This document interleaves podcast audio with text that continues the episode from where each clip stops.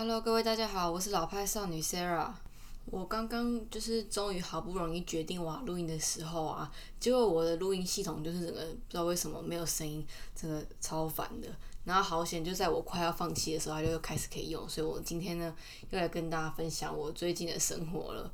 那就是继上一次大家跟大家分享说，就是我去嗯台北中山南西成品那边吃那个超级好吃、超级美味的 Flipper 松饼啊。今天就要来分享另外一家，就是也是在中山南西成品的一家，应该可以算是早午餐店。那这家店，呃，我先讲下店名好了，它叫 Waku Waku Burger。就是如果你是有在用 IG 啊，然后你也是喜欢吃早午餐的人，一定都会知道这家台北很有名的早午餐。我自己是觉得台北要有名的早午餐，其实就是大概开店超过三年以上，就代表它真的很厉害。因为台北真的很竞争，那可以开超过三年的话，基本上不会雷到哪边去，就是都可以吃看看这样。那 Waku Waku Burger 它其实是一家日系汉堡专卖店。我觉得就是汉堡，我们一般认识的可能就是素食的汉堡，然后其实台北，我觉得他们可以崛起的原因是因为真的很少在卖日式汉堡的，你要不然就是。呃，汉堡大部分都美式吧，不然就是台式那种早餐店汉堡这样。所以我觉得它出来之后还蛮，就是算是一个很特别的一家店啊。那他们第一家店就是开在那个信义区吴兴街那边，然后我第一次吃也是去吃那一家。我觉得，呃，哦，他们现在开二店，就是二店就是我刚刚讲在那个中山南西成品的五家楼，就是五楼的五楼的那个什么楼中楼上面这样子。那我觉得两家风格不太一样，就是明显的就一定是无形间那个自己店面的更有那种日式的文青风啦。但是一样好吃，可是它菜单有点不太一样。但是好，我先讲，我先讲重点好了，我一直讲一些都没的。就是我觉得它汉堡最好吃的地方就是面包，它汉堡面包，汉堡面包送那个奶油坚果，就像我之前很喜欢去吃那家早餐店，叫做 The Toast，在那个。三重仙色公站那边，就是那家还是很红。然后我最近有去吃，就是如果大家有兴趣的话，就可以去我 blog 看一下，因为我已经去也是第三次，那我就不多说，因为我现在重点要讲 Waku Waku Burger 这样。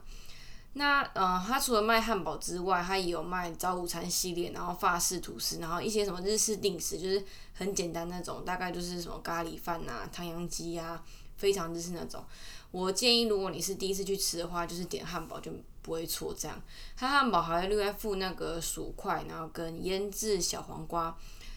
我真的觉得他们汉堡好吃，就是汉堡面包好吃之外呢，它的料跟那个搭配都很不错。像我自己的话，我最推荐就是炸虾，明太子炸虾跟日诶那个唐扬鸡塔塔酱，就是呃，它的塔塔酱就很明显一定是自己做的，不会吃起来很腻，然后。就是因为我很喜欢吃这家，所以我就上个礼拜的时候就带 R 去吃，因为我想说他就是很喜欢塔塔酱，而且他爱塔塔酱爱到就是我们家里自己有一罐呢，我们家自己有一罐那个松露酱，然后现在又有一个塔塔酱，它就是什么都可以配塔塔酱，然后我们上次就煎鲑鱼，然后配塔塔酱，因为其实大部分的时候塔塔酱都是搭配鱼类嘛，或是什么海鲜之类的，反正就这样，然后我们就去，我就想要带他去吃看看，然后他也有兴趣，所以去吃，然后。他也觉得很好吃，而且我们那时候我这是我第一次跟他去吃，那我们刚好两个人，我们就点那个双人套餐。双人套餐的话，就是包含一个前菜，然后凉拌菜，然后两个主食跟两杯饮料，这样这样两个人八百元。所以哦，他没有收服务费，所以我觉得整体来讲 CP 值还蛮高的，因为是吃得饱的。然后我之前都是点他的汉堡类，然后这一次就讲说想说要点看看他的。早午餐，因为上一集如果大家有听的话，就会知道说我很喜欢熏鲑鱼，所以我这次要点他的熏鲑鱼洛梨早午餐。那他们的早午餐就不是汉堡哦，是用那种厚片吐司去做的。我觉得水准跟那个分量也在水准之上，但是就没有汉堡来的那么的惊艳。所以就像我刚刚讲的，就是推荐大家如果第一次去吃的话，建议先从汉堡开始。好，然后。再跟大家分享另外一家，就是同样，如果你们有去听那个 Nash 美食加干话，大家可以搜寻一下他的 Podcast，他有讲到一集，就是他去西门町走跳一整天的吃的美食这样。然后其中有一家就是我最近跟 R 很喜欢的一家店，我说很喜欢，就是我们一个礼拜回访两次，就是非常的频繁。一般来说，你去外面吃东西不太可能一个礼拜吃两次吧，反正就是我们就超爱的。呃，因为我跟他下班时间都非常的晚，那通常我们下班之后就会一起吃个饭，这样就是我们唯一比较会有相处的时间。然后我们就去吃一家在西门町，可是它是比较靠近外围，然后靠近那个什么，呃，西宁市场那边的一家深夜的呃意面卤味小吃店。如果你搜寻的话，会叫陈味珍卤味意面店，应该是这样吧？要不然就是意面卤味店，反正它就是写这样。然后它门口啊，就是摆了一堆卤味，所以你其实远看的话，很像是卤味摊，而且它其实摆的蛮干净。但其实里面的座位就是呃还蛮大的，它就是一整个店面这样子。然后我觉得生意还蛮好的，因为它评价呃评论数很多就算了，它评价其实还好，三点多。等下会讲为什么。然后我们都大概是十一点左右去吃，都几乎都是满座的，就是可能因为他们流动率就是流动率啊，就是换桌率很快嘛，因为就吃小吃而已，所以其实不太需要等。它从应该是中午一点到半夜四点吧，所以就是非常适合大家如果想吃宵夜的话去吃一下，因为还要非常便宜。好，我就要讲了，嗯，我很喜欢吃意面，而且我喜欢吃意面啊，是那种我在台中吃到的意面，我就不知道为什么台北就是做这种小吃，你就是。觉得它少了一个味道，就是我也不知道是不是因为我在台北的关系，还是就台北人真的不太会做那种平价小吃。但是我就是一直就觉得吃不到一个好吃的意面，就是台南意面或南投意面那种的，所以我就是不太会去点意面。那这家他就最有名的意面嘛，想要就来吃看看。结果呢，嗯，我觉得出乎我意料之外好吃，就是它的面是真的是有咬劲，然后有香味的，不是那种。就像一般的面条的感觉，就是它就是真的是意面这样。它的价位比当然一定比台中或是南部更高一点点，但是以台北来讲已经算便宜了。我觉得意面好吃就您不用再特别说，但它卤味真的是很强。它的卤味就是我像我之前跟大家讲过嘛。我觉得卤味你要看卤的好不好吃啊，就是点海带就对了。如果海带是那种卤不入味，然后那边加酱油膏，就一定不好吃。可是海带如果卤的软，然后味道又很够的话，就是我觉得是好吃卤味。那这一家陈味珍那个卤味意面，每次啊都是点那个猪耳朵还是猪头皮的，反正他就是很喜欢吃那种东西。然后我都是点那个海带啊、豆干啊。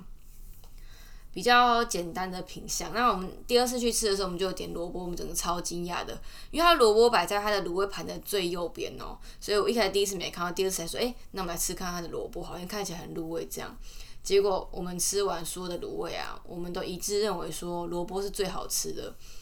嗯，我觉得很难得可以在晚上这么晚就吃到这样的美食啊，就是因为其实深夜来讲，虽然说你。查台北宵夜美食啊，可能那个很那个什么，可以吃的地方很多，但是以当然跟晚餐跟中餐比起来，一定少很多嘛。所以呢，能找到一家就觉得还不错。然后它其实就在那个建宏牛肉面，如果大家喜欢吃牛肉面的话，可以应该都知道这一家啦。因为建同牛肉面它就是二十四小时牛肉面店，但它吃起来就是非常的普通。就是你可能偶尔想要吃牛肉面解个馋的话，那边是可以吃，因为它就其实就是面然后肉。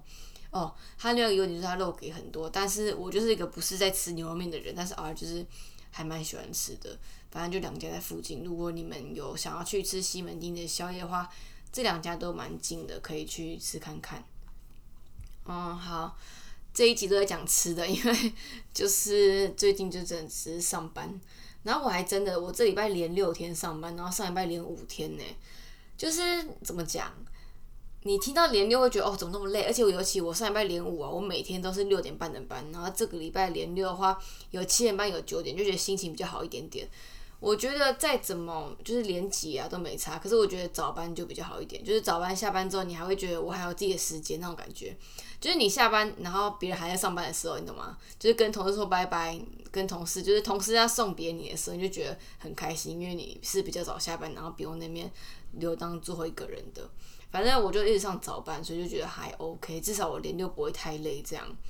我今天已经是连六第五天了，所以就是明天还有一天，就是再撑一下就好了。那通常我以前就是，我觉得我真的年纪大了，就是虽然说我年纪可能不是真的很大，但是我觉得跟以前还是有差。我以前的话，真的是一天大概睡四五个小时，我就可以撑很久。可是我现在就是，我每天都上早班，然后有时候晚上又要打工的话，我假日就会让自己睡更饱一点。让自己就是尽量睡到自然醒，不要那种，因为我那个什么生理时钟啊，我大概都六七点就起床，但我假日就会一直逼自己多睡一点。然后因为 R 又是一个睡到中午的人，我觉得好，我就多睡，一直睡睡睡睡睡满这样子。我觉得有差，我觉得睡饱之后再去上班，真的会心情比较好，然后你也会觉得头脑比较清楚一点，大概是这样。今天就是没有办法录很多，因为我晚上又要去打工了。那，嗯，还有什么要跟大家分享的呢？好好，大概就没有，就是就这样。反正就是我最近去吃陈品南系列两家，我觉得还蛮推荐的。然后还有那个三重的鲜色公站的 The Toast，我认真讲，就是如果你要我说台北我最爱的早餐店前三名啊，其中一个一定是 The Toast。那另外一家就是在那个中山国中站附近，叫做长板凳工作室。我觉得这两家的共同点就是他们的早餐面包、汉堡，嗯，汉堡是 The Toast 嘛，然后面包是那个长板凳。都是自己手工做的，我跟你讲，那吃起来一定不一样。虽然价格可能是一般的什么美而美啊，或者是什么 Q Burger 的两倍，但是那个吃起来味道绝对是你会呃念念不忘的。就是我很想像先社工那家的 Toast，我就跟儿蛮常去吃的，而且我们说要去吃，就二话不说就去吃那种，就觉得很满足。然后最近就是陪审团，就是我大家大家你在听的话就会知道说，我就很喜欢看他们 YouTube，他们也是就是。呃，那个主持人沈嘛，他就是有拍一个自己的 vlog，然后他就是有去吃 the toast，然后我觉得超开心的，因为他去吃那 the toast the toast，他点的品相跟我完全一模一样，就是我们两个口味还蛮像，所以我觉得我会喜欢他影片，可能也是因为我们口味很像。就是推荐大家可以去看他 YouTube，就再推荐一次。然后我今天推荐那几家店是我最近去吃，然后印象比较深刻的，就推荐给大家。那应该就是很快，诶，我录完这个音。哦，可能已经四月多了，那就好，我们就下一集见吧，拜拜。就一样，我说嗯就不行，我就是一定要出门。反正我那天就哭了，然后他就吓到，然后他最近就一直拿这个事情来开我玩笑，他就说哦不行不行，就是一定要带我出门走一走，很像要去遛狗一样，因为我就待在家里的话，我就会哭啊什么的。反正我那天就是我不知道什么在我在难过什么，我就觉得我一定要外出，然后我就是有一点吓到，想说我不能不出门这样。后来我们就是决定要出门嘛，他就说，他就临时起意，他就说，不然我们就去 X Park 好了。X Park 大家应该都知道，就是去年吧，去年在那个桃园街高铁街，诶，桃园高铁站附近开的一个来自日本的水族馆，这样。那我就是一个很不喜欢排队的人，所以我们就是一直都没有去。然后最近就是因为刚好我们是平日休假，然后儿就说看要不要去这样，结果上网查了，他是说一定要前一天买票。呃，怕现场没票这样，可是 R 的个性就是这点也是另外跟我不一样，是他是不会未雨绸缪的人，他就是先去，然后如果真的没办法，就就不要去啊，他就说那就换别的地方就好了，就是不一定要，嗯，限制一定要做什么事情，或是计划好事情一定要怎么样做这样。像我是一个要去吃餐厅就会定位的人，然后 R 就不会，他说啊订不到或是现场没位置就不要吃啊，就去吃别家就好，而且永远都有第二个选择。那我就是一个比较，我觉得我今天要吃到我就要先定位，我是比较安心，就是也不是说我一定要照计划走，但是我会先，哦，你知道就是心理测验不是都会说你是一个照计划的或是随心所欲的人，我是中间值的人，就是我会先大概计划，但是如果中间要改的话，我也是可以改，但是我会觉得。我今天要先去一个地方的话，我就是有一个底比较安分一点，这样。好，反正我们那天就是决定要直接到现场看 X Park 有没有票。殊不知我们到现场啊，你知道他那个门口售票处完全没有人，我就直接走到前面买票，然后他也没有挡我，他就让我进去了。这样，嗯，他一张门票成人就是全票的话是五百五十元，其实还蛮贵的。我那时候其实付钱时候心里有点痛，因为我也不知道里面是怎么样。然后我已经超久没有逛水族馆了。我甚至不知道我上次逛水族馆是哪个地方。那我们进去了，然后就是那一天平日下午大概两点多，根本就没有人呢，就是很舒服的逛。你我觉得像我像我上一集是要去唐吉诃德嘛，虽然说它不太需要排队，但是里面还是有一点呃寸步难行，就是你会需要跟着人流在走的那种感觉。那在 X Park 你可以自己决定自己要走路的速度，然后也没有什么压力，就是你不会觉得后面有人要看，你要赶快走。然后你还是可以慢慢的拍照啊，然后每个地方都慢慢欣赏。我们那时候逛了大概一个半小时，因为网络上很多人说 X Park 其实蛮小的。其实我逛下来，我觉得它内容还蛮丰富的。我觉得会觉得小，可能是因为之前排队排太久，或是人太多，你才会觉得什么都没看到，然后空间很小这样。其实我觉得它做的真的很不错，而且它很干净。再来就是，我觉得五百五十元很值得啦，因为它里面很多东西是我真的从来没看过，包含水母啊，然后各种的虾，而且它不止还有，它不止有那个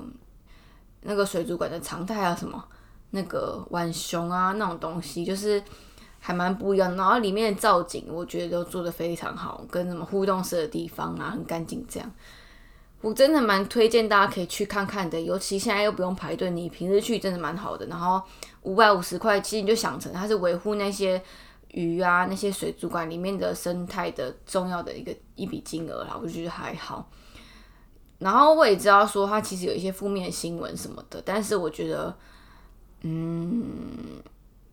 怎么样？我觉得是你们自己就是心态的问题啦。我觉得你就保持着去欣赏，就是美丽的生物，这样就 OK 了。然后我那天去逛，就是觉得真的很不错，所以想说可以推荐给大家。那边真的是一个，下次你想要去出去玩的话，而且你如果是台北市的人的话，其实搭高铁就超方便，一下就到了，是一个很推荐大家可以去玩的地方。因为毕竟台北市大部分都很挤嘛，那你就是可以换个地方去玩看看，这样。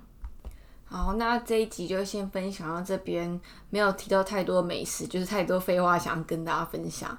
那就嗯，感谢大家收听，那我们就下一集见，拜拜。